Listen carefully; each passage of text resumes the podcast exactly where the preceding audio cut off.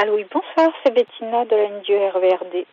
Donc ce soir, le 16h23 à Gare du Nord en direction d'Aury-la-Ville n'a pas été supprimé. Par contre, il a subi des ralentissements avant d'arriver à la gare de Pierrefitte et il a continué un tout petit peu à ramer sur la station d'après et ensuite de nouveau il a pu rouler convenablement.